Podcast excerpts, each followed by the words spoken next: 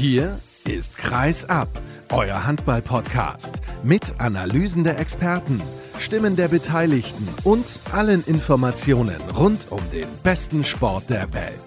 Mit eurem Gastgeber Sascha Staat.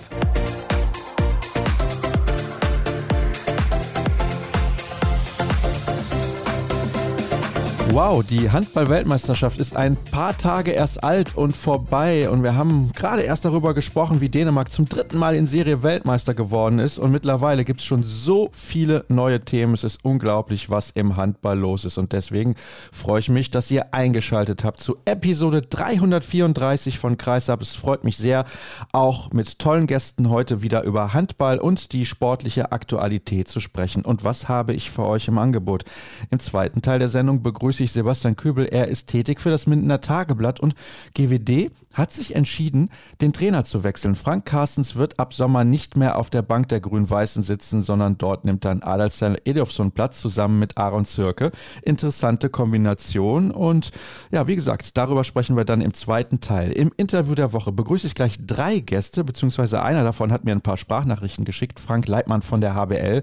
Dort ist er zuständig für Digitales und Daten. Das ist sehr, sehr interessant, denn es gibt ein neues Fantasy Manager Spiel. Start 7 heißt das und ich habe außerdem eingeladen von Pass Consulting. Das ist die Firma, die dieses Spiel programmiert hat, Jürgen Rösch und Lukas Merching. Also die hört er dann hinterher im Interview der Woche. Zunächst begrüße ich aber im hohen Norden den Kollegen Finn Ole Martins. Hallo vom. Ich grüße dich, moin. Und du hattest ordentlich was zu tun am vergangenen Wochenende. Da war es ja bei mir noch fast gemütlich mit den BVB Handballfrauen, die locker gewonnen haben gegen Besançon in der European League und teilweise phänomenal gespielt haben, zwischendurch mal mit 15 Toren geführt. Du warst bei ganz, ganz engen Spielen unterwegs, denn wir sprechen natürlich zu Beginn über den DHB-Pokal.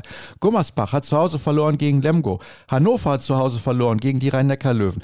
Sagen wir mal, das Spiel Gummersbach gegen Lemgo, da haben alle gedacht, wahrscheinlich ein offenes Ding. Die Löwen Löwen bei den Recken auf jeden Fall Favorit, haben sich durchgesetzt, aber du hast die beiden absoluten Kracher gesehen, die in die Verlängerung gegangen sind. Flensburg gegen Wetzlar und Kiel gegen Magdeburg. Weil wir der Reihe nach gehen, fangen wir mit dem Spiel vom Freitag an. Vom Freitag sage ich schon, um Gottes Willen, vom Samstag natürlich. 29 zu 28 ist es ausgegangen, Flensburg gegen Wetzlar. Ich hätte mir im Vorfeld nicht gedacht, dass das so ein enges Ding wird.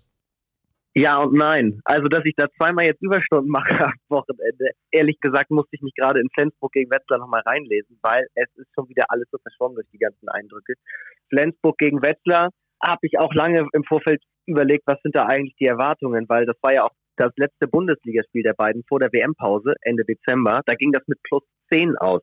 Da war jetzt aber noch ein Gottfriedsson bei Flensburg dabei. Da war auf der anderen Seite bei Wetzlar Stefan Tabor noch nicht am Start. Der hat jetzt wieder sein Comeback gegeben. Du hast wirklich gesehen, wie wichtig das für Wetzlar war, alleine jetzt zu den Kopf. Und Flensburg war kräftemäßig einfach platt nach dieser WM. Man muss sich das nochmal auf der Zunge zergehen lassen. Du hast es eingangs gesagt. Sechs Tage nach dem WM-Finale steigt dieses Spiel. Donnerstag hatten sich die Flensburger erstmals wieder getroffen. Und die waren ja durch die Bank weg fast alle noch bis zum letzten WM-Wochenende dabei. Ein Goller logischerweise, der da knapp sieben Stunden bei der WM für Deutschland gespielt hat. Die ganzen Dänen, die bei Flensburg spielen. Die Norweger und, und, und. Also unfassbar. Man hat es beim Jubelkreis nach der Verlängerung dann gesehen. Die konnten sich nicht mal mehr, also äußerlich freuen. Innerlich ja, aber sie haben versucht, sich um die Arme zu fallen und dann zu sprengen im Kreis, aber es hat nicht funktioniert. Sie konnten nicht mehr. Hat man denn früh gemerkt, dass die noch alle richtig platt sind? Ja, beziehungsweise man hat also gesehen, dass die ganzen Strukturen noch nicht komplett sitzen. Das kann man auch einfach nicht erwarten. Das ist logisch. Und so war es dann halt von Beginn an ein Spiel auf Augenhöhe. Mal lag Wetzlar vorn, mal Flensburg und so. Und dann gab es einen 6-0-Lauf, wenn ich das richtig im Kopf habe, in den zehn Minuten vor der Pause. Da drehte Flensburg in das Spiel und führte mit 3-4, hat dann aber im zweiten Durchgang immer mal wieder technische Fehler drin gehabt und hat es einfach nicht zu Ende gebracht. Trotzdem, als sie dann in der Schlussphase auch komfortabel fast führten, war eigentlich klar, sie müssen den Sack zumachen, um mal das Phasenschwein zu bedienen. Haben sie nicht geschafft. Wetzlar hat sich reingekämpft, das war groß und da war dann tatsächlich auch die Kraft einfach eine Frage. Dass es dann wirklich auch in die Verlängerung geht, ist natürlich Ironie der Geschichte dann am Ende muss man wirklich sagen. Vor allem die letzte Aktion hat eigentlich das komplette Spiel innerhalb weniger Sekunden nochmal runtergebrochen und kurz erzählt. Ball geht auf links außen zu Emil Jakobsen, der steigt hoch, kann das Spiel quasi mit seinem Treffer dann entscheiden, steht unentschieden. Sojakovic hält noch neun Sekunden ungefähr auf der Uhr. Sojakovic bringt den Ball ganz schnell nach vorne. Wetzlar kann plötzlich das entscheidende Tor werfen und Golla wirft sich mit allem, was er hat, dazwischen, fängt diesen Ball ab, noch vier Sekunden auf der Uhr und dann hast du wirklich gemerkt, das lief dann wie in Zeitlupe ab. Soll ich jetzt werfen oder soll ich noch ein bisschen laufen? Na, ich werfe lieber. So Jakovic war nämlich schon auf dem Weg Richtung Bank und Golla ist auf Höhe der Mittellinie und wirft den Ball in Richtung Tor. So Jakovic dreht wieder um und fängt den Ball nochmal ab. Es war total wild und trotzdem alle Chancen da. Golla rettet erst, dann rettet Suljakovic. Am Ende war es dann eine Verlängerung, die aufgrund des Kampfesgeistes von Wetzlar auch verdient war. Hm, jetzt hast du gerade Johannes Goller erwähnt und er ist natürlich so ein bisschen symbolisch zu sehen. Er hat auch bei der Weltmeisterschaft für Deutschland unfassbar viel auf der Platte gestanden und wie gesagt, ich habe die Spiele nicht sehen können, aber ich kann mir vorstellen, er stand gefühlt wahrscheinlich auch wieder in diesem Spiel die ganze Zeit auf der Platte. Ja, und war mitentscheidend. Ne? Also stand nicht einfach so, das brauchen wir nicht erzählen, wie der die Mannschaft mental und auch mit seiner Explosivität und so weiter nach vorne zieht. Der war wieder mitentscheidend. Großartiges Spiel gemacht, aber man muss auch sagen, der Rückraum hat quasi komplett durchgespielt. Dadurch, dass Gottfriedson nicht dabei war und es dann nach, oh, ich weiß nicht, zehn Minuten ungefähr, plus minus, die nächste Hiobsbotschaft gab, da musste Mats Menser dann raus. Der humpelte und konnte dann nicht mehr spielen. Da hat er was aufs Bein bekommen. Das heißt, der Rückraum mit Sögert, mit Röth und mit Mensing hat komplett durchgespielt dann. Da fällt mir auch wirklich nichts zu ein. Also die Belastung, über die sprechen wir immer und wir wissen, dass die sehr, sehr hoch ist. Flensburg ist natürlich auch eine Mannschaft mit vielen Spielern aus unterschiedlichen Nationen, die dann lange bei den Turnieren dabei sind. Also ich will nicht sagen, das Problem ist hausgemacht, aber vielleicht ist es das ein bisschen. Ja, ist natürlich auf der einen Seite fantastisch und Kompliment und auf der anderen Seite genau das Problem wahrscheinlich auch, auch wenn Klagen auf ganz hohem Niveau dann ist. Es geht ja dann auch wirklich immer nur um die Mannschaften, die eben auf europäischem Parkett auch unterwegs sind. Also jetzt Dienstag spielen sie zu Hause gegen Reykjavik. Das geht weiter Schlag auf Schlag. Ich habe mich da mit dem Heimsprecher von Flensburg noch letzte Woche drüber unterhalten. Michael Holz, der sagte auch, ich freue mich total für meine Spieler, dass die da auf der WM auch quasi ein bisschen unsere Vereinsfahnen vertreten. Aber der erste Gedanke ist, bitte, bitte kommt gesund wieder. Ja, das kann ich auch sehr, sehr gut nachvollziehen. Und das ist das Problem, denn einer hat ja gefehlt, Jim Gottfriedson. Du hast gerade eben gesagt, dass die Struktur noch nicht da war bei Flensburg und das natürlich auch normal ist. Und du hast mir im Vorfeld der Aufzeichnung gesagt, dass die sich erst Donnerstag wieder getroffen haben. Aber klar, wenn Gottfriedson fehlt, der ja vor der Weltmeisterschaft wieder reingefunden hat, der war ja auch zwischendurch mal verletzt, aber da hatte Flensburg auf einmal dann einen richtig, richtig guten Lauf und sie haben jetzt auch einen Spielplan in der Bundesliga, wo man sagen könnte, sie können sich wieder ganz vorne ranrobben, wenn es optimal läuft. Aber man konnte wahrscheinlich schon merken, dass Gottfried Zorn gefehlt hat. Ja, absolut. Wobei ich gedacht hatte, vielleicht merkt man es nicht unbedingt. Wir kennen seine Bedeutung, völlig klar. Aber Flensburg hatte das ja nun schon mehrfach, auch im Herbst, dass er mal nicht dabei war. Bei den Schweden, bei der WM hast du es sofort gesehen, weil für die war das einfach ein Schock. Und dann mussten sie sich innerhalb von gefühlt Stunden ja darauf einstellen, dass der wichtigste Mann in Anführungsstrichen nicht mehr mit dabei ist. Und jetzt konnten die Flensburger sich ein paar Tage mental auch darauf einstellen, dass Gott jetzt noch nicht dabei ist. Aber klar, der Mann bringt Struktur rein. Das Wort für jetzt schon mehrfach und ist der Lenker und der Denker auf dem Feld einfach. Das kann man nicht in Abrede stellen. Man möchte nicht Mike Machulla sein. Der Dezember war aus Flensburger Sicht der vielleicht beste Monat in dieser Saison bislang, nicht nur wegen des historisch hohen Sieges gegen den THW Kiel, aber es war endlich mal Ruhe drin. Es musste auch personell nicht so viel gewechselt werden. Also Mike Machola muss die Hände über den Kopf zusammengeschlagen haben. Geht das dann schon wieder los, als die Nachricht von Gottfriedson kam? Wobei ich mich auch gefragt habe, ein Taitur Einerson, ein Anton Lindskog, jetzt der vielleicht mal auch Halt und Goller hätte entlasten können, warum die gar nicht gespielt haben. Die waren ja auf der Bank. Fragt man sich schon, aber vielleicht wollte er da auch nicht experimentieren und ja, kann man nur spekulieren. Ja, da hat er sich in den letzten Wochen schon zu entschieden. Anton Linskog und die SG Flensburg Handewitt beispielsweise, das hat bislang überhaupt nicht funktioniert. Das ist relativ offensichtlich und das wird auch wahrscheinlich in Zukunft nicht mehr wirklich funktionieren. Übrigens das Spiel gegen Valor, da bin ich dann morgen am Mikrofon, falls ihr das gucken wollt, European League zu sehen auf der Zone. Wechseln wir die Stadt und natürlich auch die Paarung und gehen nach Hamburg, nicht nach Kiel, denn der THW musste ausweichen und hat den SC Magdeburg in der Hansestadt empfangen. Ausverkauftes Haus natürlich auch dort bei diesem absoluten Kracher. Was waren deine Erwartungen im Vorfeld? Dass nicht nur Topspiel draufsteht, sondern auch drin ist. Also das war klar, unabhängig, also ich habe mir jetzt nochmal angeschaut, auch ohne den verletzten Magnusson bei Magdeburg waren immer noch 18 WM-Fahrer zusammengerechnet in den Kadern dabei. Und trotzdem, wenn Kiel auf Magdeburg trifft, dann ohne Rücksicht auf Verluste, Tempo, Tempo, Tempo. Das ist völlig egal, wenn die fünf Weltmeisterschaften in den Beinen haben. Deswegen, ich habe spaßeshalber zu Kollegen, die neben mir saßen, gesagt, pass auf, wir kriegen heute auch noch Verlängerung. Dann legt der Magdeburg aber richtig los und du hast Kiel die WM angemerkt. Und da habe ich gedacht, na, okay, wird doch nichts mit Verlängerung. Und dann hat Kiel wiederum mich eines Besseren belehrt. Also das war ein Spiel mit so vielen Phasen, da war so viel drin, das war eigentlich, das waren fünf Spiele in einem. Vor allem, das muss man ja auch dazu erwähnen, Magdeburg hat zwischendurch auch mit fünf Toren geführt. Ich glaube, zur Pause stand es 1914 für den SCM.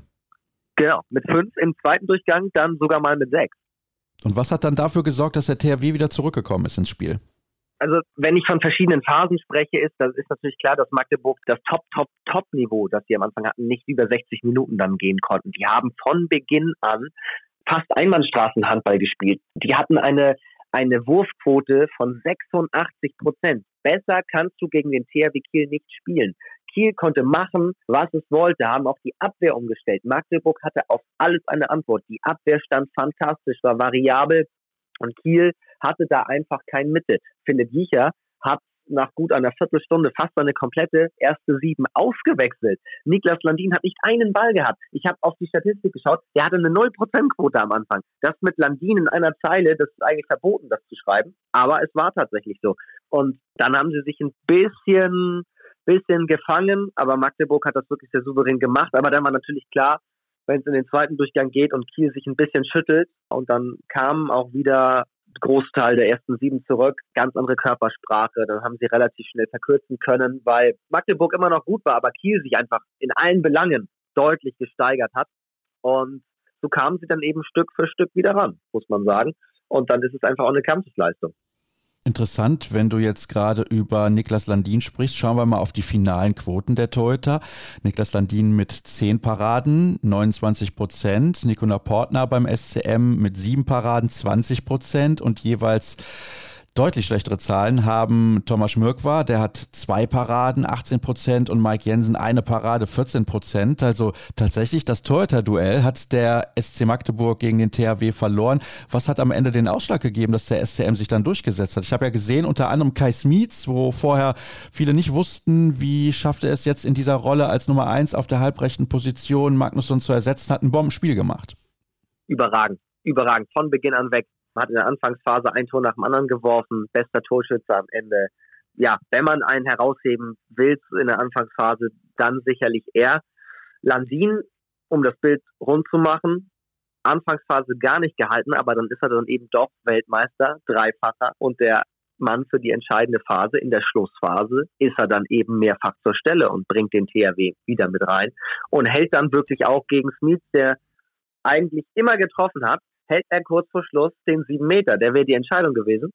Und auf der anderen Seite gibt es dann eben den sieben Meter für Magnus Landin nach Ablauf der Spielzeit und der ist dann wirklich nervenstark. Ich habe mit Tim Hornke nach dem Spiel kurz sprechen können, der, wie ich fand, auch ein klasse Spiel gemacht hat und hat ihn gefragt, theoretisch muss man ja sagen, wenn man so hoch führt und sich fragt, wie könntet ihr das noch verspielen, dann gibt es wirklich nach Ablauf der Spielzeit noch das Unentschieden, ist man ja theoretisch geneigt zu sagen, jetzt ist das Momentum, der sogenannte psychologische Vorteil bei den Kielern. Magdeburg hat sich davon wirklich 0,0 beeindrucken lassen und haben in der Verlängerung wirklich sehr souverän, wenn man das so sagen kann, weitergespielt und führten auch relativ schnell wieder mit zwei Treffern. Und Kiel musste komplett hinterherlaufen und dann sagte Hornke, naja, wir hatten ein ähnliches Drehbuch gegen Barcelona im Finale der Club-WM und haben auch dort geführt und Barcelona hat sich in die Verlängerung gerettet und da haben wir ja am Ende gewonnen und haben dadurch wahrscheinlich eine Ruhe bekommen, weil wir wussten, wir können das. Wir lassen uns daraus nicht aus der Fassung bringen. Und das fand ich, fand ich eine starke Parallele, weil gegen Barcelona und Kiel so das dann wegzustecken, musst du erstmal machen.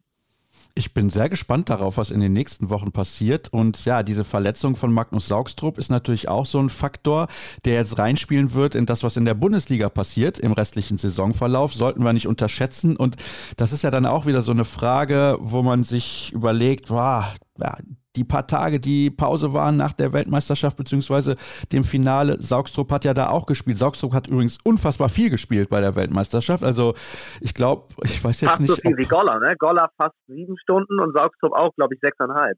Also ich weiß nicht, ob Bennett Wiegert und der Kollege Nikola Jakobsen noch so gute Freunde werden in Zukunft, aber das ist natürlich dann immer so ein Problem. Der eine ist Nationaltrainer und möchte den Erfolg beim Turnier, der andere ist der Vereinstrainer und schlägt wahrscheinlich die Hände über dem Kopf zusammen.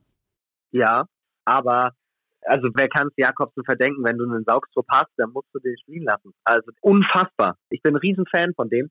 Am Kreis, was der macht, sensationell. Und wenn ich Nationaltrainer von Dänemark wäre, ich würde den auch überspielen lassen. Insofern, aber ich bin natürlich absolut bei dir oder bei Bandit Wiegert, dass du dann sagst, das gibt's nicht. Vor allem, wenn man merkt, wie ist denn diese Verletzung da gestern zustande bekommen? Es war ja keine enge Situation und dann kriegt er da irgendwo einen Schlag hin oder es ist ein Zweikampf passiert oder so, sondern er ist ja irgendwie rückwärts gelaufen und selber über die eigenen Füße gestolpert und hat sich das Knie verdreht. Also völlig ohne Einwirken und da merkst du dann natürlich, okay, der Mann hat diverse Stunden auf der Platte gestanden im Januar.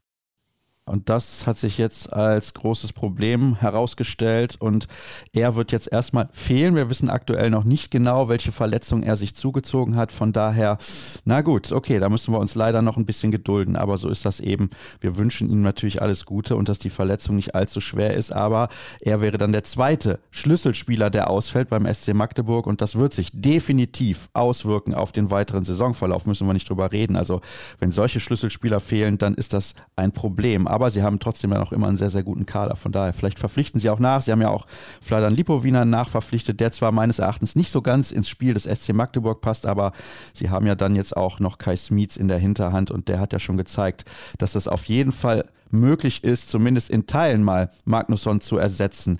Sage mir bitte, was hältst du von diesem Teilnehmerfeld für das Final Four, in dem wir dann Flensburg, die Löwen, Lemgo und Magdeburg sehen in Köln zum ersten Mal? Mir gefällt es sehr, sehr gut ehrlich gesagt. Also sportlich keine Prognose möglich. Also alle Mannschaften können es gewinnen, es gibt keinen krassen Außenseiter. Fantechnisch brauchen wir nicht drüber reden. Viele haben ja gesagt, oh, wäre schön, wenn Gummersbach auch da wäre aufgrund der regionalen Nähe, aber wer bei den letzten Final Fours dabei war und die Lemgo-Fans gesehen und gehört hat, was die für ein Radau machen, freue ich mich sehr drauf. Die Löwen logischerweise endlich mal wieder dabei. Flensburgs-Fans über die Landesgrenze Schleswig-Holsteins bekannt für ihre Stimmung. Und dann war gestern eigentlich egal, ob jetzt Kiel oder Magdeburg mit hinkommt. Die kommen beide mit einer riesen Karawane dahin. Ich glaube, von der Stimmung her brauchen wir uns gar keine Sorgen machen. Und sportlich könnte ich dir jetzt nicht sagen, bin ich da, bin ich da favorisiere, ehrlicherweise.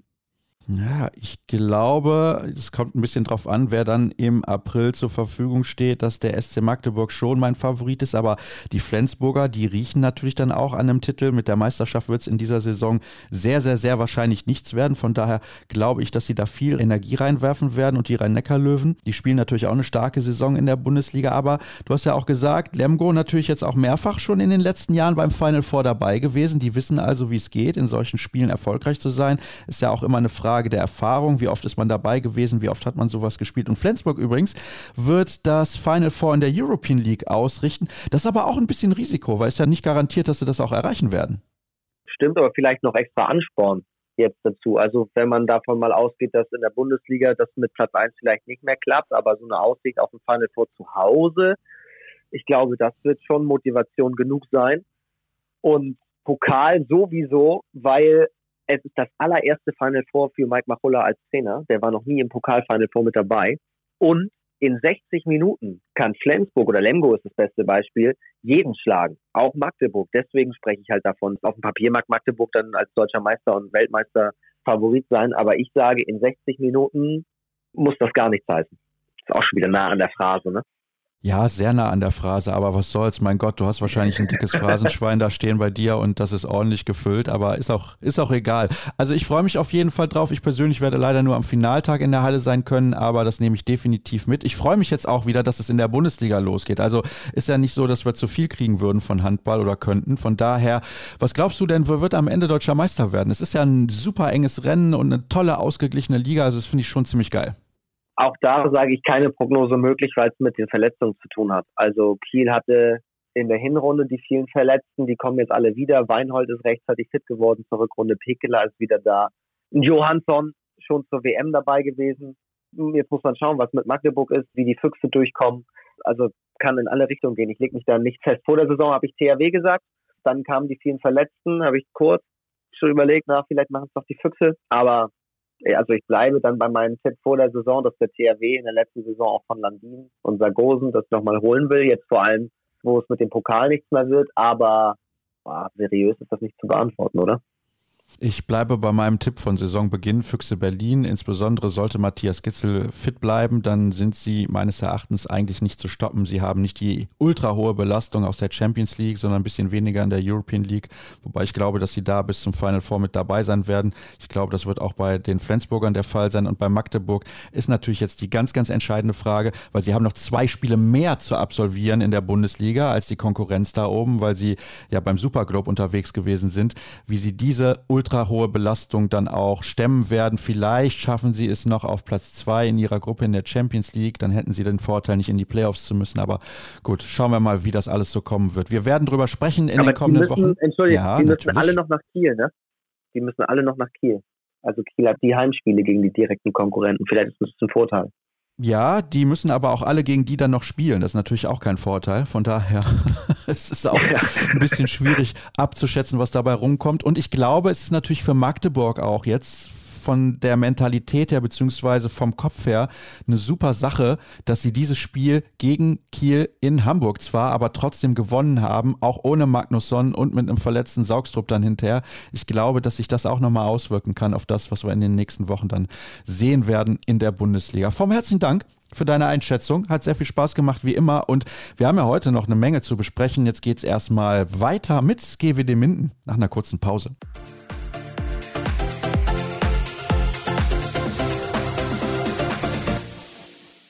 Von der sportlichen Aktualität, was den DHB-Pokal angeht, kommen wir zum nächsten Thema. Und in Ostwestfalen bzw. im Mühlenkreis sorgte es zuletzt für Aufsehen, dass ein Trainer am Saisonende den Verein verlassen wird. Frank Carstens wird im Sommer nicht mehr Trainer von GWD Minden sein. Achteinhalb Jahre ist er dann für den Verein tätig gewesen. Und das ist natürlich ein großer Einschnitt, denn er hat es geschafft, auch mit geringen Mitteln in den vergangenen Jahren GWD immer wieder in der Liga zu halten. Und weil das ein heißes Thema ist, zumindest dort vor Ort, habe ich Sebastian Köbel vom Mindener Tageblatt eingeladen. Hallo, schönen guten Tag.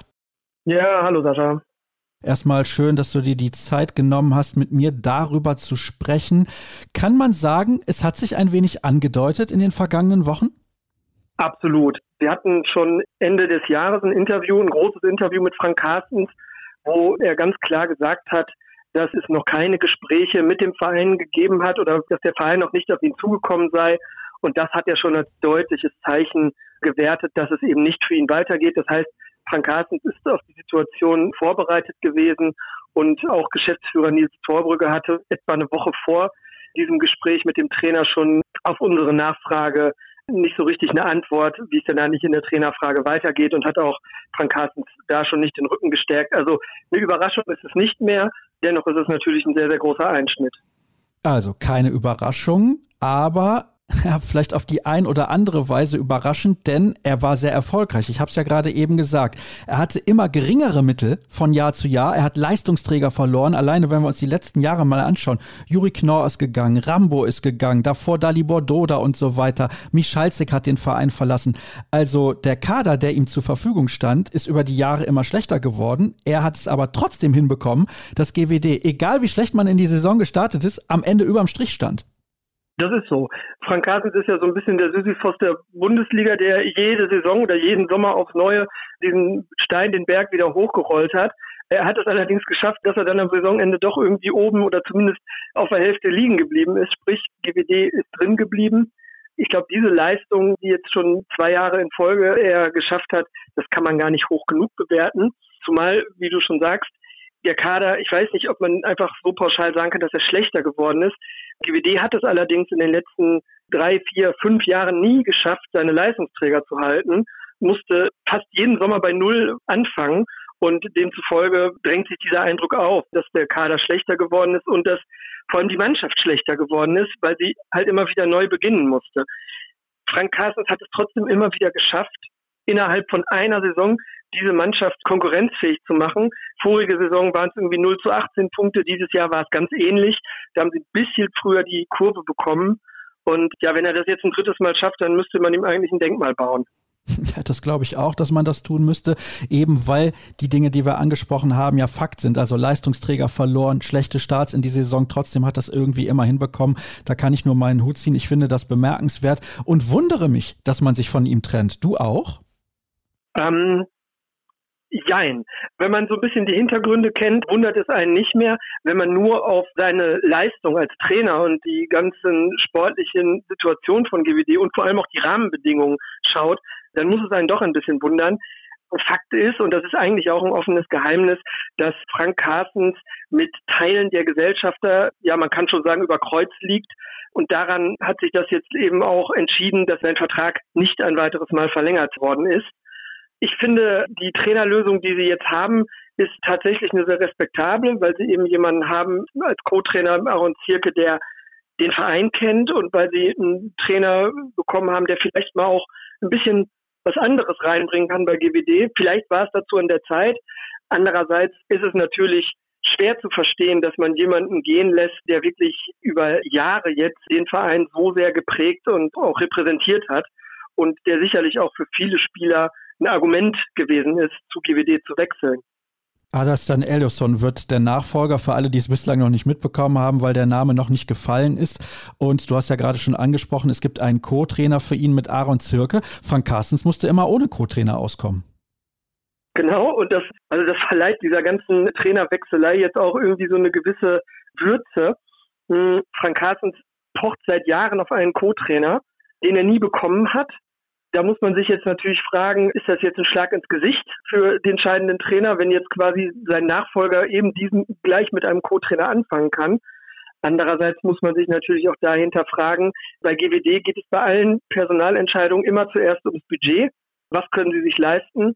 Und offenbar ist es so, dass selbst die Doppellösung quasi den finanziellen Rahmen erfüllt, den Carstens alleine ausgeschöpft hat. Das kann natürlich durchaus sein, das wissen wir nicht, aber davon ist zumindest mal auszugehen, wenn man eben zwei Trainer sozusagen dann präsentiert. Du hast eben ja schon angedeutet, dass die Gesellschafter und Frank Carstens teilweise nicht den allerbesten Draht zueinander haben. Wie groß war die Rolle, die das gespielt hat bei dieser Entscheidung? Ich glaube, es ist der entscheidende Punkt. Es hat da einfach tiefgreifende Verwerfungen gegeben, dass es eben gerade von Seiten der Gesellschafter oder von Teilen der Gesellschafter nicht mehr möglich schien, mit Frank Carstens weiterzuarbeiten. Man muss eben dazu sagen, Frank hat seine Verdienste um GWD und natürlich auch als ein meinungsfreudiger Mensch. Vielleicht ist er damit zu sehr angeeckt. Auf jeden Fall, unterm Strich war das eben der Hauptgrund, glaube ich, für sein Ausscheiden jetzt. Also, dann wäre das ja zumindest geklärt. Glaubst du, das wird Auswirkungen haben auf die weitere Zusammenarbeit in den kommenden Monaten, vor allem aber auf die sportliche Leistung der Mannschaft? Denn die Spieler bekommen das ja auch mit, dass da Unruhe herrscht. Ich glaube das nicht, weil das hat ja Frank Carstens in den letzten Jahren immer sehr gut hinbekommen. Bei allem, was ihm und in seiner Arbeit und auch dieser Mannschaft da teilweise an Steinen noch in den Weg gelegt wurde. Also man muss ja immer an die Rahmenbedingungen denken, unter denen GWD da arbeitet und trainiert. Ständig wechselnde Sporthallen. Die Kamperhalle ist zu gewesen. Dann ist die Kamperhalle wieder auf. Die sind teilweise durch den ganzen Kreis Minden-Lübbecke getingelt, um trainieren zu können. Verschiedene Fitnessstudios, um ihre Krafttrainingseinheiten zu absolvieren. Dann ständig Wechsel im Kader, Neuzugänge, dann gab es in diesem Jahr lange erst nicht das Personal, was man eigentlich gebraucht hätte. Das wurde dann erst nachverpflichtet im Oktober, November. Aber aus dieser Situation hat Frank und eben auch die Mannschaft Kraft gezogen, so ein bisschen eine Wagenburg-Mentalität entwickelt, wir gegen den Rest der Welt und damit eben auch zweimal jetzt diesen wundersamen Klassenerhalt geschafft. Ich glaube durchaus, dass es möglich ist, das ein drittes Mal zu schaffen, also sich in diese mentale Lage zu versetzen. Trotzdem kann das unterm Strich natürlich kein, ist das eigentlich kein Arbeitsmodell, wenn man sich als Trainer und Mannschaft so sehr gegen alles verschwört, weil irgendwie sogar manchmal man den Eindruck hat, der eigene Verein oder die eigenen Gesellschafter würden gegen einen arbeiten. Oh, der Eindruck ist teilweise da? Es hat sehr große Kritik schon aus der Mannschaft gegeben gegenüber der Art und Weise, wie mit ihr umgegangen wird. So ganz genau kann ich das jetzt gar nicht schildern, weil wir natürlich so genau das auch gar nicht mitbekommen. Man spürt immer nur so an der Oberfläche, dass es da so ein bisschen Unmut gibt und dass da eine Unzufriedenheit herrscht. Und irgendwie ist das gerade eine ganz, ganz spezielle Situation, in der GWD Minden sich da befindet. Zumal ja jetzt auch schon wieder der Auszug aus der Kamperhalle ansteht. Das Multihallenprojekt ist geplatzt. Also die gesamten Rahmenbedingungen machen den Standort, abgesehen von seiner großen Tradition und der ganzen Handballliebe, die diesen Verein umweht, machen den Standort gerade im Vergleich mit anderen Bundesligisten nicht sehr attraktiv. Weißt du, wie das für mich klingt? Das klingt für mich sehr nach einem klassischen Zweitligisten für die nächsten Jahre. Ja, das ist durchaus im Bereich des Möglichen. Ich finde, die Trainerentscheidung geht ja auch so ein bisschen in die Richtung, dass man möglicherweise sich schon darauf vorbereitet, nächstes Jahr in der zweiten Liga antreten zu müssen. Eyolfsson ist zweimal aufgestiegen aus der zweiten Liga. Das wird sicherlich ein Argument gewesen sein. Es ist aber trotzdem auch ein Zeichen, ein klares Zeichen für den Erhalt des Profihandballs in Minden. Denn wenn man nur die Rahmenbedingungen sich anschaut, gerade im Vergleich mit anderen Bundesligisten, wo ja wirklich sehr viel passiert, muss man sagen, es ist schon ein Bekenntnis zum Profi-Handball in Minden. Und eben nicht ein Einknicken, um zu sagen, so, wir konzentrieren uns jetzt voll und ganz auf die Nachwuchsarbeit. Ich finde, das neue Trainergespann zeigt schon, dass die Gesellschafter zum Profi-Handball in Minden stehen und diesen auch in der ersten Liga sehen. Es soll ja auch ein Schritt sein, die gesamten Strukturen im Verein oder rund um die Profiabteilung zu verändern, zukunftsfähiger zu machen. In welche Richtung das gehen wird, das kann man gerade selber, also wir können das noch nicht beurteilen. Das kann man nur gespannt beobachten. Das kann man sehr gespannt beobachten, weil ich habe meine Zweifel, dass das dann so funktionieren wird, wie man sich das in Minden vielleicht vorstellt. Aber vielleicht sind meine Zweifel einfach auch ein bisschen übertrieben. Wie waren denn die Reaktionen im Umfeld auf diese Meldung? Also jetzt mal abgesehen von den Leuten, die direkt im Verein tätig sind oder den Berichterstattern, was haben die Fans dazu gesagt? Naja, was bei uns so ankommt, sind natürlich vor allem Kommentare in der weiten digitalen Welt und die waren eigentlich geprägt von ja, Empörung, Unverständnis, Entrüstung. Also so richtig Verständnis hat da keiner für, für diese Entscheidung, weil eben die sportliche Leistung von Frank Carstens einfach über jeden Zweifel erhaben ist. Und dass es jetzt an irgendwelchen, ja, Befindlichkeiten, möchte ich fast sagen, scheitert, das ist schon ein bisschen, das ist bemerkenswert, finde ich, für einen Verein, der Profisport betreibt. Du persönlich, hältst du diese Entscheidung für richtig? Unabhängig davon, ob du sie als nachvollziehbar empfindest. Das ist schwer zu sagen. Also bei dem, was Frank Carstens in den letzten, gerade in den letzten zwei Jahren mit dieser Mannschaft geleistet hat, muss man sagen, ist das keine gute Entscheidung. Vielleicht ist es aber auch an der Zeit, dass da mal irgendwie ein neuer Impuls gesetzt wird.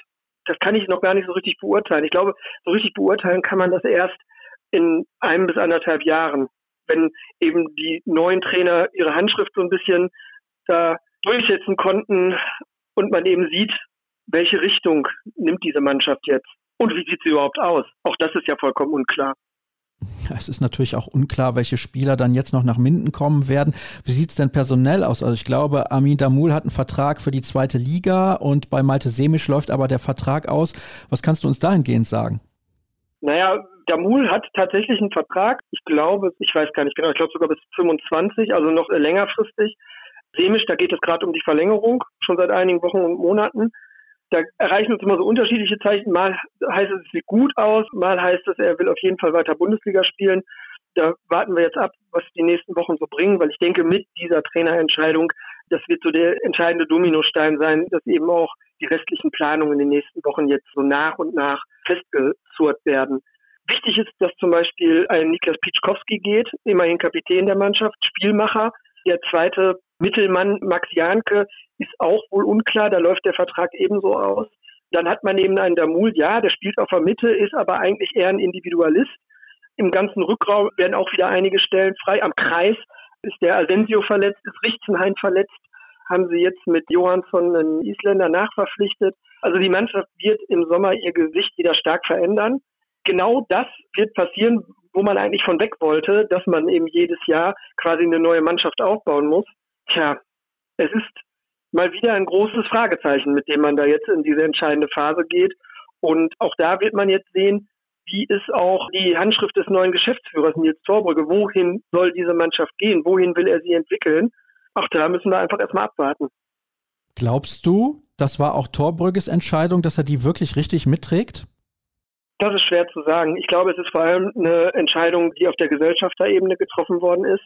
Denn diese Verwerfungen zwischen Frank Carstens und Teilen der Gesellschafter, die sind vor dem Amtsantritt von Nils Torbrügge passiert. Die sind teilweise schon passiert, bevor überhaupt klar war, dass Nils Torbrügge der neue Geschäftsführer sein wird. Ich kann es schwer beurteilen, wie weit Torbrügge wirklich hinter dieser Entscheidung steht, den Trainer zu wechseln. Aber ich glaube, dass er in die Verpflichtung der neuen Trainer schon stark eingebunden worden ist, um es mal so zu sagen. Na gut, also wenigstens das, wenn er die eine Entscheidung schon nicht richtig getroffen hat, dann wenigstens die andere. Dann eine letzte Frage. Was glaubst du, wo steht GWD Minden in einem Jahr?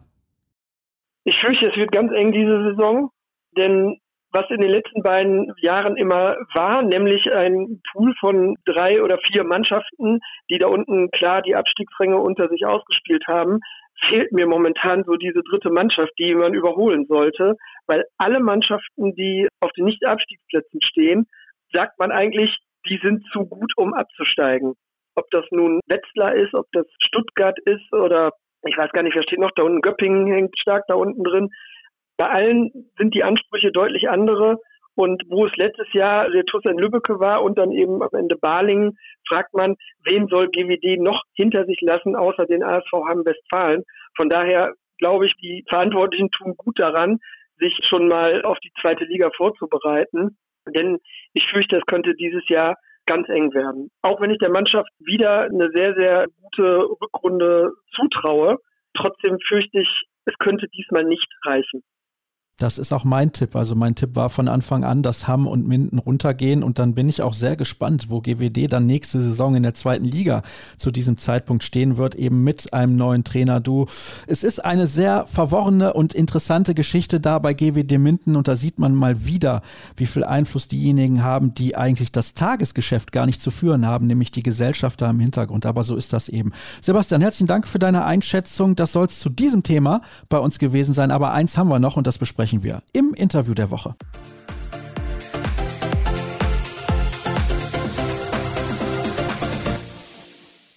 Und abschließend gibt es natürlich auch in dieser Folge wieder das Interview der Woche vorab, wie immer, bevor ich meine Gäste begrüße. Der Hinweis auf patreon.com slash kreishab, da könnt ihr diesen Podcast gerne mit einem monatlichen Abo unterstützen. Und wie hoch dieses Abo ausfällt, das könnt ihr selber entscheiden. Und natürlich sind wir auch auf Social Media unterwegs. Ihr wisst das bei Facebook, Twitter, Instagram und auch bei YouTube. Folgt uns sehr, sehr gerne und macht auch andere gerne darauf aufmerksam. Heute geht es um eine Geschichte, die mich auch besonders besonders interessiert. Ich bin großer Freund von Fantasy Managern. Das ist eine tolle Sache und da kann man sich dann seine eigenen Mannschaften zusammenstellen und dann hat man sich ja jahrelang gefragt, warum gibt es das eigentlich im Handball nicht? Und zack, genau in dem Moment, wo ich drüber nachdenke, da gibt es auf einmal so ein Spiel und das heißt Start 7 oder Start 7, wie auch immer. Das werden gleich die Beteiligten erklären, die sich mit diesem Produkt in den letzten Monaten sehr, sehr intensiv auseinandergesetzt haben, denn sie haben es jetzt rausgebracht in Zusammenarbeit mit der Handball-Bundesliga. Es ist also das offizielle Managerspiel der HBL und ich begrüße von Pass, so heißt diese Firma, gleich zwei Leute. Einmal Lukas Matching. Schönen guten Tag. Hallo Lukas. Hallo Sascha. Freut mich. Und einmal Jürgen Reusch. Hallo Jürgen. Hallo Sascha, danke für die Einladung. Ich freue mich sehr, dass ihr diese Einladung angenommen habt. Ich hoffe, das klappt auch alles mit dem Ton, aber die Kollegen sind vor Ort auch bestens ausgestattet, was die Hardware angeht. Und wir wollen sprechen, Jürgen, über ein Produkt, das, ja, ich habe es ja gerade eben gesagt, wahrscheinlich schon einige Monate Vorlaufzeit gebraucht hat. Also da arbeitet ihr nicht erst seit gestern dran. Nee, ganz genau so ist es. Wir sind insgesamt schon über ein Jahr da dran. Mein Kollege Lukas Merching hat das mit der HBL ins Leben gerufen, beziehungsweise die HBL hat es auf dem Schirm gehabt und wir waren dann der richtige Partner und sind jetzt in der Entwicklung seit einem guten Jahr dran und sind gerade in der letzten Woche dann live gegangen und es funktioniert ganz gut. Also vor allem die Userzahl ist schon ganz gewaltig. Ja, das habe ich auch mitbekommen und das Interesse war so groß, Lukas, dass ihr am Anfang ein paar Probleme hattet, hinterherzukommen. Ja, tatsächlich war es so, dass wir nicht mit so einem Ansturm auf das Spiel gerechnet haben. Natürlich haben wir uns das erhofft, aber es war auf keinen Fall zu erwarten, dass so viele Handballfans Start 7 spielen wollen. Deshalb hatten wir leider am Tag nach dem Release ein paar Serverprobleme. Da möchte ich mich auch im, im Namen des ganzen Teams natürlich entschuldigen bei denen, diejenigen, die sich schon runtergeladen haben. Wir arbeiten mit Hochdruck daran, dass das in Zukunft nicht mehr vorkommt. Ja, aber ich glaube, gerade bei so einem Spiel und am Anfang kann das durchaus mal passieren, weil das ist ja auch das erste Mal, dass ihr in dem Bereich unterwegs seid. Oder wie sieht das aus? Also Lukas, ich weiß, du kommst aus dem Handball, aber vielleicht kannst du das mal ein bisschen erläutern. Das ist tatsächlich so. Also ein Managerspiel in der Form haben wir bei Pass noch nicht entwickelt. Wir haben natürlich schon viele Applications für Smartphones gebaut. Jürgen kann natürlich sicherlich auch ein bisschen mehr gleich noch über unsere Produkte im Event-Ticketing und in der Sportdigitalisierung erzählen. Aber tatsächlich war das für uns, kann man so sagen, noch ein bisschen Neuland. Aber ich glaube, das Produkt kann sich sehen lassen und das ist, glaube ich, auch was für jeden Handballfan, was jeden Handballfan begeistert. Ja, Jürgen, du darfst gerne ein bisschen ausführen, weil Lukas gerade angedeutet hat, ihr seid ja eigentlich in dem Bereich gar nicht unterwegs, in Anführungsstrichen, sondern ihr kümmert euch normalerweise um andere Dinge. Ja, also insgesamt als Pass Consulting Group sind wir ein recht großes Unternehmen, seit über 40 Jahren am Markt, haben unseren Schwerpunkt im Bankenbereich, machen ganze Lösungen für Banken, aber sind seit gut fünf, sechs Jahren im Bereich Sport unterwegs, haben eine eigene Business Unit Sport und machen dort Produkte wie Ticketing. Wir haben ein Spendenportal für Vereine, um das eben vollautomatisiert abzuwickeln. Und der Handballmanager passt eben da auch zur Business Unit Sport dazu. Und ich mache mein Leben lang Vertrieb. Insofern sind die Probleme, die jetzt aufgetreten sind, sind eigentlich Luxusprobleme. Also wenn du im Vertrieb irgendwie zu großen Ansturm hast, dann ist es eigentlich super positiv. Den hast du dann einfach zu bewältigen. Können der HBL nur gratulieren, dass sie das Ding auch so beworben haben, dass so viele Interessenten da sind. Und haben es ja auch schnell im Griff gehabt und sind ganz froh, dass wir vor solchen Herausforderungen stehen. Wie groß ist euer Team eigentlich, das sich um diese Geschichte kümmert? Weil ich nehme an, ihr seid ein größeres Unternehmen, aber wie viele kümmern sich insgesamt um diese Geschichte? Ein bisschen mehr als ein halbes Dutzend Leute sind da momentan beschäftigt mit, involviert seit einem Jahr. Okay, das ist ja schon ordentlich. Und die Idee, woher kommt die Idee? Lukas, ich habe ja gerade eben schon gesagt, du kommst aus dem Handball, du hast schon für Vereine im Handball gearbeitet. Ist das dann auf deinen Mist gewachsen sozusagen? da kann man schon sagen, dass wir haben uns gesucht und gefunden. Die HBL, das wird Franken Leitmann dir natürlich auch erzählen, hat schon seit Jahren natürlich an so einem Konzept rum experimentiert. Und auch bei, bei mir persönlich ist so Anfang 2021 war das die Idee gereift, man könnte ja mit dem HPI, den es jetzt gibt, der endlich Spieler auch anhand ihrer Leistungen einschätzt und nicht mehr rein subjektiv, so ein Manager das Spiel aufsetzen, weil die Punkte sind ja da, die Punkte werden vergeben und warum sollte man diese Punkte nicht nutzen, um als User davon zu profitieren und in der Liga zusammen mit Freunden diese Punkte auch zu sammeln und sich dann zu messen, wer die beste Aufstellung haben kann. Dementsprechend habe ich da mal ein Konzept hier in der Firma vorgestellt und wir haben dann gesagt, wenn wir das machen, dann möchten wir das gerne mit einem starken Partner machen, wie das die HBL ist, weil wir auch die Lizenzen für sowas natürlich benötigen und haben damit praktisch bei der Handball-Bundesliga, glaube ich, offene Türen eingelaufen, so kann man das so sagen. Das glaube ich auch. Und du hast einen Namen gerade erwähnt, Frank Leibmann. Er ist bei der HBL zuständig für alles rund um Digitales und Daten. Und er hat mir eine Sprachnachricht zukommen lassen, also gleich mehrere. Und ich habe ihn auch gefragt, wann ist die Idee eigentlich entstanden? Wie sah das aus mit dem Konzept? Und da hören wir gerade mal rein. Ja, der Gedanke eines solchen Spiels schlummert bei uns tatsächlich schon sehr, sehr lange. Ich glaube, die ersten Konzepte sind mindestens schon zehn Jahre alt dazu. Ich habe 2016 hier bei der Handball-Bundesliga angefangen und seitdem gibt es auch weitere Ideen und Konzepte und uns hat bisher ehrlich gesagt so ein bisschen der Partner dazu gefehlt. Den haben wir jetzt gefunden mit Pass und wollten jetzt auch kein 0815-Spiel von der Stange nehmen, sondern wirklich was Eigenes entwickeln, was echt viel Aufwand bedarf, was echt viel Herzblut und Zeit braucht. Das haben wir in den letzten Monaten, glaube ich, da reingesteckt und das erste Feedback ist gar nicht so schlecht.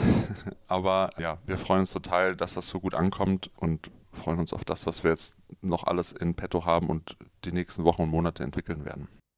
Also Jürgen, wir haben gerade gehört, was Frank dazu gesagt hat. Über zehn Jahre ist es eigentlich schon her, dass man bei der HBL über sowas nachgedacht hat. Natürlich hat sich die Technik im letzten Jahrzehnt rasant entwickelt. Lukas hat eben gesagt, wie viele Leute bei euch damit beschäftigt waren. Wie zeitintensiv war das für dich eigentlich, weil du im Vertrieb tätig bist? Gut, ich war vor allem am Anfang mit dabei. Wir haben mehrere Workshops durchgeführt. Es gab eine Art Ausscheidung, dass wir das passende Unternehmen sind. Das Passende passt auch gut für ein Unternehmen, was Pass heißt. Und dann war relativ schnell klar, dass wir da auf einer Wellenlänge sind, weil es ist ja nicht nur das, dass man ein Produkt entwickeln will, sondern es muss ja auch viel Vertrauen da bestehen. Das passt dann ganz gut, weil wir eben diese Business Unit Sport haben, wo wir über Sport sprechen und auf der anderen Seite eben den richtigen Partner haben, sodass zu dem Job, den du dann zu machen hast, das Ergebnis, was du zu liefern hast, eben auch der Spaß dazu kommt. Ich war jetzt gerade eingeladen, auch auf der Handball-WM von der HBL und habe ein paar sehr interessante Personen kennengelernt.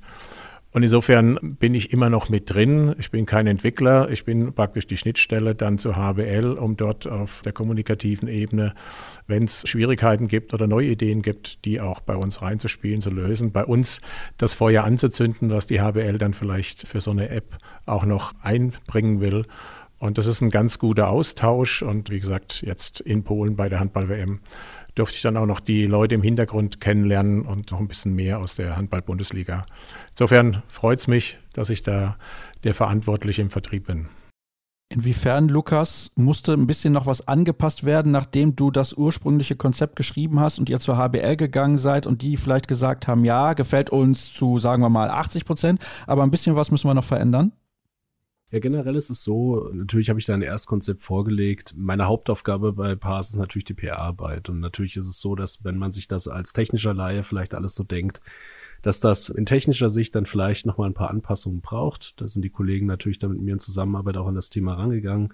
Wir haben uns natürlich von Anfang an stark mit der HBL abgestimmt. Und es sind natürlich auch viel Feedback von der HBL eingegangen. Und so kann man auch sagen, dass das Produkt dann gemeinschaftlich gewachsen ist. Ich möchte mich da an der Stelle auch nochmal bei Daniel Köhn, Selina Kniffler bedanken, die das Projekt bei der HBL betreuen und da auch viel wertvollen Input geliefert haben. Ja, ich kann mir vorstellen, dass man da häufig miteinander sprechen musste und das nicht mal eben so erledigt werden konnte, weil das ja auch eine komplexe Geschichte ist. Also das ist nichts, wo man sagt, ja, das kann man mal eben in fünf Minuten und nebenbei erledigen, denn ihr habt es ja eben auch schon gesagt, ihr habt nicht mit so einem Ansturm gerechnet und dann hat man viel zu tun.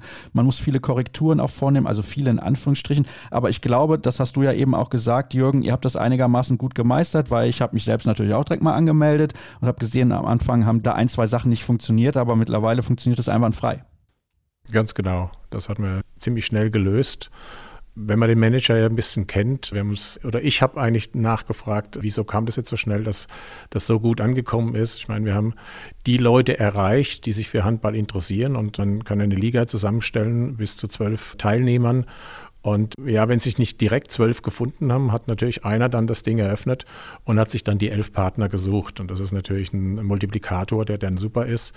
Und aus einem macht zwölf. Das ist natürlich ganz gut. Und insofern haben wir jetzt eine recht hohe Userzahl und haben auch die Performance ganz gut im Griff. Lasst uns ein wenig über den Zeitpunkt sprechen, warum ausgerechnet jetzt, beziehungsweise diese Frage habe ich auch Frank Leibmann gestellt und das war seine Antwort.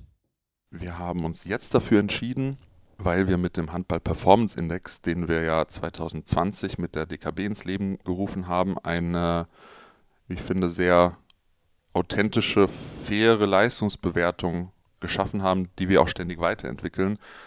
Wie gut war ein Spieler in einem Spiel? Und tatsächlich seitdem haben sich so viele Leute bei uns gemeldet, Unternehmen, Privatpersonen, die gesagt haben, hey, habt ihr nicht mal drüber nachgedacht, so ein Spiel auf die Beine zu stellen? Und dann kamen die ersten Gespräche mit Pass die sehr, sehr gut waren. Und ja, wir haben jetzt die letzten Monate sehr, sehr viel Herzblut und Zeit da reingesteckt, das Spiel zu entwickeln. Und die Anmeldezahlen scheinen uns auf den ersten Blick nach zwei, drei Tagen recht zu geben, dass wirklich ein großer Bedarf einfach da war, so ein Spiel für den Handball zu entwickeln. Und wir haben noch einiges in petto für die nächsten Monate und auch Jahre, wie wir da noch weiter marschieren wollen und was weiterentwickeln wollen. Und wir freuen uns über jedes Feedback und ich glaube, der erste Wurf war echt gut. Und die Frage leite ich auch sozusagen direkt an euch weiter. Warum ist es aktuell für euch ein guter Zeitpunkt? Weil man könnte ja auch darüber diskutieren, ah, jetzt in der Pause zwischen der Hin- und der Rückrunde sozusagen, da ist das für uns eher ungünstig. Es wäre vielleicht besser gewesen, im Sommer damit zu starten. Warum ist es jetzt ein guter Zeitpunkt auch für euch? Ich glaube, dass gerade die, die Leistungen der Nationalmannschaft jetzt im Januar wieder gezeigt haben, dass Handball eine tolle Sportart ist. Und ich glaube, dass der DAB7 da auch deutschlandweit wieder Menschen begeistert hat. Und ich glaube, dass gerade der Release jetzt genau der richtige Zeitpunkt war, um möglichst viele Menschen abzuholen, sich das Spiel mal zuzulegen, mal auszuprobieren, vor allem die Handballer in Deutschland mal alle kennenzulernen und auch die Liga mal kennenzulernen. Von daher war das jetzt genau optimal und mit Zugang zur Europameisterschaft nächstes Jahr glaube ich, dass wir dann bis dahin wirklich on rolling sind mit der App und wirklich viele Nutzer haben werden. Wenn ich gerade noch ergänzen darf, ich bin ja ursprünglich nicht aus dem Handball, aber ich glaube, dass gerade so eine, eine Länderspielgeschichte beziehungsweise eine Weltmeisterschaft natürlich dazu beiträgt, den Hintergrund dieses Managerspiels noch ein bisschen zu befeuern, dass man eben den einen oder anderen, der nicht unbedingt ganz nah am Handball dran ist, dafür begeistert. Wenn ich mich selbst mal hernehme, ich kenne jetzt nicht jeden einzelnen Spieler aus der Bundesliga, habe aber jetzt da einige natürlich bei der Handball-WM gesehen und bin schon daran interessiert, das Spiel dann auch besser zu verstehen, beziehungsweise die Spieler dahinter eben auch besser zu kennen. Damit habe ich natürlich jetzt über die WM die erste Grundlage und damit ist eigentlich das Ziel der HBL schon zum Teil erreicht, nämlich nicht nur die Handball, die Starkhandball-Interessierten zu erreichen, sondern auch die Community ein bisschen zu erweitern. Also du spielst auch Jürgen, ja? das habe ich jetzt da ein bisschen rausgehört. Wenn ich das so gesagt habe, habe ich vertrieblich das gut erzählt. Ist es aber nicht so, ich spiele Fußball, ich komme ich komm aus dem Fußball, habe in der Schule mal ein bisschen Handball gespielt, verstehe, wie der Handball funktioniert und habe in der Halle wieder mal festgestellt, dass wir Fußballer Weicheier sind, wenn man das sieht, was da auf der Platte da unten abgeht. Ja, da geht ordentlich was ab, aber ich meinte, du spielst euer Spiel selber, also nicht Handball. Ach so, da hast du recht, ja. Ich spiele unser Spiel selbst. Wir haben eine, in der Business Unit sowohl in der Testphase davor schon eine Liga gehabt und haben natürlich auch jetzt eine Liga. Und ja, bin ganz interessiert, wie man sich da nach vorne arbeiten kann und verfolgt das natürlich sehr nah mit. Lukas, du als der Handballer von euch beiden hast wahrscheinlich auch ordentlich Input gegeben, wie so ein Spiel aussehen kann. Vielleicht kannst du allen, die zuhören, gerade mal erklären, was sind denn die inhaltlichen Feinheiten? Wie funktioniert dieses Spiel eigentlich? Worauf sollte man achten? Welche Spieler sollte man eventuell verpflichten? Wie funktioniert das System genau? Genau, also im Grunde funktioniert Start 7 wie der andere Fantasy Manager auch. Ich habe meine über 400 Liquimoli HBL Lizenzspieler, aus denen ich als Nutzer, als Manager mir mein eigenes Team zusammenstellen kann. Jeder Manager, wenn er eine Liga neu beitritt, erhält zu Beginn des Spiels einen Draw, wo ihm zehn zufällige Spieler zugelost werden. Die kann er aufstellen, er kann sie aber auch wieder eintauschen auf dem Transfermarkt mit anderen Nutzern, kann dort mitbieten auf Spieler, die jeden Tag neu in das System eingespeist werden und sich so seinen Kader aus den besten Spielern zusammenstellen. Ziel des Spiels ist es dann, am Spieltag sieben Spieler aufzustellen und live seine Punkte zu sammeln. Das kann ein Premium-Nutzer in unserer App live verfolgen. Er kann also sehen, wie seine Spieler praktisch am Wochenende und am Donnerstagabend dann punkten. Er kriegt direkt das Feedback und kann nach dem Spieltag dann seine Entscheidungen treffen, welche Spieler er gerne wieder aus seinem Team streichen möchte, wen er neu verpflichten will. Das alles mit den realen Daten der Handball-Bundesliga. Also alles, was praktisch in der Halle getrackt wird, sei es vom Tempo-Gegenstoß über den Torwurf bis zur gelben Karte, bis zur zwei Minuten Strafe. All das, was der HPI, der Handball Performance Index, also mit Punkten erfasst, ist bei uns auch in der App drin. Da habe ich natürlich Rückfragen an dich. Wenn ich jetzt beispielsweise, sagen wir mal, Yannick Kohlbacher am Kreis habe und der spielt am Donnerstag mit den Rhein-Neckar-Löwen und der spielt, sagen wir mal, eher nicht so gut, ja? was bei Yannick Kohlbacher unwahrscheinlich ist, aber sagen wir mal, er spielt nicht so gut. Kann ich den dann für Sonntag mit einem anderen Kreisläufer ersetzen? Nee, das geht natürlich nicht. Also wir wollen hier natürlich gleiches Recht für alle. Dementsprechend wird deine Aufstellung immer vor einem Spieltag eingeloggt für die komplette Woche, also für alle Spiele, die an diesem Spieltag stattfinden, zwischen Donnerstag und Sonntag. Und du kannst praktisch ihn natürlich, wenn er dir in dem Spiel nicht gefallen hat, direkt verkaufen. Allerdings kannst du erst für den nächsten Spieltag praktisch wieder einen anderen Kreisläufer dann aufstellen. Jetzt mal angenommen, das könnte ja der Fall sein, dass Freunde untereinander nur zu zweit spielen wollen. Wenn ich dann einen Spieler verkaufen will, aber die andere Person in meiner Liga will diesen Spieler gar nicht kaufen, dann habe ich ein Problem, oder? Nicht direkt. Natürlich, genauso wie Spieler zufällig wieder auf den Transfermarkt gelost werden, kannst du natürlich Spieler, die du nicht in deinem Kader mehr haben möchtest, jederzeit auf dem Transfermarkt wieder anbieten. Und unsere künstliche Intelligenz, die regelmäßig neue Spieler reinbringt, kauft diese Spieler auch wieder zu dem jeweiligen Marktwert. Das variiert immer mal wieder ein bisschen. Der Computer kauft da mal ein bisschen höher, mal ein bisschen niedriger. Aber du findest immer einen Abnehmer praktisch für deinen Spieler. Und der Marktwert des Spielers, ändert er sich je nach Leistung oder bleibt der, was die Saison angeht, jetzt bis zum Ende der Spielzeit gleich? Die Marktwerte variieren tatsächlich anhand dessen, was die Community vorgibt. Dazu muss ich ein bisschen länger ausholen. Die Marktwertfindung war tatsächlich ein längerer Prozess. Da haben wir über Monate zusammengesessen mit der HBL haben praktisch die Leistung eines Spielers am Handball einen Performance Index genommen und das versucht zu clustern und diesen Spielern dann Marktwerte zuzuweisen. Weil wir beide wissen ja, im Handballsport gibt es eigentlich keine Marktwerte, die öffentlich sind. Dementsprechend mussten wir uns erstmal Gedanken machen, was ist denn so ein Bundesligaspieler überhaupt wert? Und haben dann praktisch eine Skala entwickelt, die sich zwischen zwei Millionen Euro und 10.000 Euro bewegt. Und auf dieser Skala haben wir die Spieler praktisch einsortiert. Der Nutzer hat das jetzt zum Beginn gar nicht mitbekommen. Er, er hat schon fest definierte Marktwerte, weil dabei das alles schon in das System eingetragen ist. Aber diese Marktwerte sind immer global zwischen allen Ligen. Das heißt, wenn ein Spieler in einer Liga öfter gekauft wird, als er verkauft wird und in der anderen Liga genauso, dann steigt natürlich sein Marktwert. Das funktioniert global und ist dann in jeder Liga gleich. Einmal am Tag, nämlich um 12 Uhr nachts, aktualisieren wir diese Marktwerte dann. Okay, ich finde das sehr, sehr spannend und äußerst interessant. Und Jürgen hat ja eben schon so ein bisschen angedeutet, was eigentlich die Erwartung sein kann. Also, dass man vor allem junge Leute dafür begeistert und auch Leute, die vielleicht nicht unter der Woche irgendwie mit dabei sind. Und da möchte ich nochmal Frank Leitmann zu Wort kommen lassen. Ich habe ihn auch gefragt, was ist eigentlich die Erwartungshaltung der HBL an dieses Spiel? Unsere Erwartungen an das Spiel sind ehrlich gesagt sehr, sehr vielschichtig. Vor allem sollten unsere Fans erstmal Spaß daran haben. Das ist das Allerwichtigste. Und dann kommt ganz vieles nach und nach sowieso dazu, hoffe ich doch. Aber vor allem geht es uns darum, dass wir, ja, wir haben festgestellt, dass es viele Handballinteressierte und Fans gibt, die aber gar nicht zwingend Fans sind von einem bestimmten Team oder Spielern. Ich glaube, wenn man sich dann intensiver durch dieses Spiel mit Teams und Spielern, mit dem Spieltag, mit der Übertragung beschäftigt, grundsätzlich ein einfach viel größeres Interesse an der Liga entwickelt und das uns als Sportler total gut tun wird. Wir glauben auch, dass wir vor allem jüngere Fans, Interessierte dadurch für uns als Sportler entwickeln können, um auch nicht nur am Spieltag selbst ein Interesse an der HBL, an den Clubs zu haben, sondern auch unter der Woche dann. Und ja, erhoffen uns so, dass wir da einfach viel breiter wachsen, was die Aufmerksamkeit unserer Spiele und Liga betrifft. Ja, Jürgen, das ist sehr, sehr interessant, was er auch gerade gesagt hat. Also auch diese Bindung der jungen Leute und vor allem auch, dass ja alle, die sich mit Handball nicht so sehr beschäftigen, vielleicht auch jetzt mal ein bisschen mehr ins Detail gehen und sich für diese Sportart dann auch interessieren und begeistern.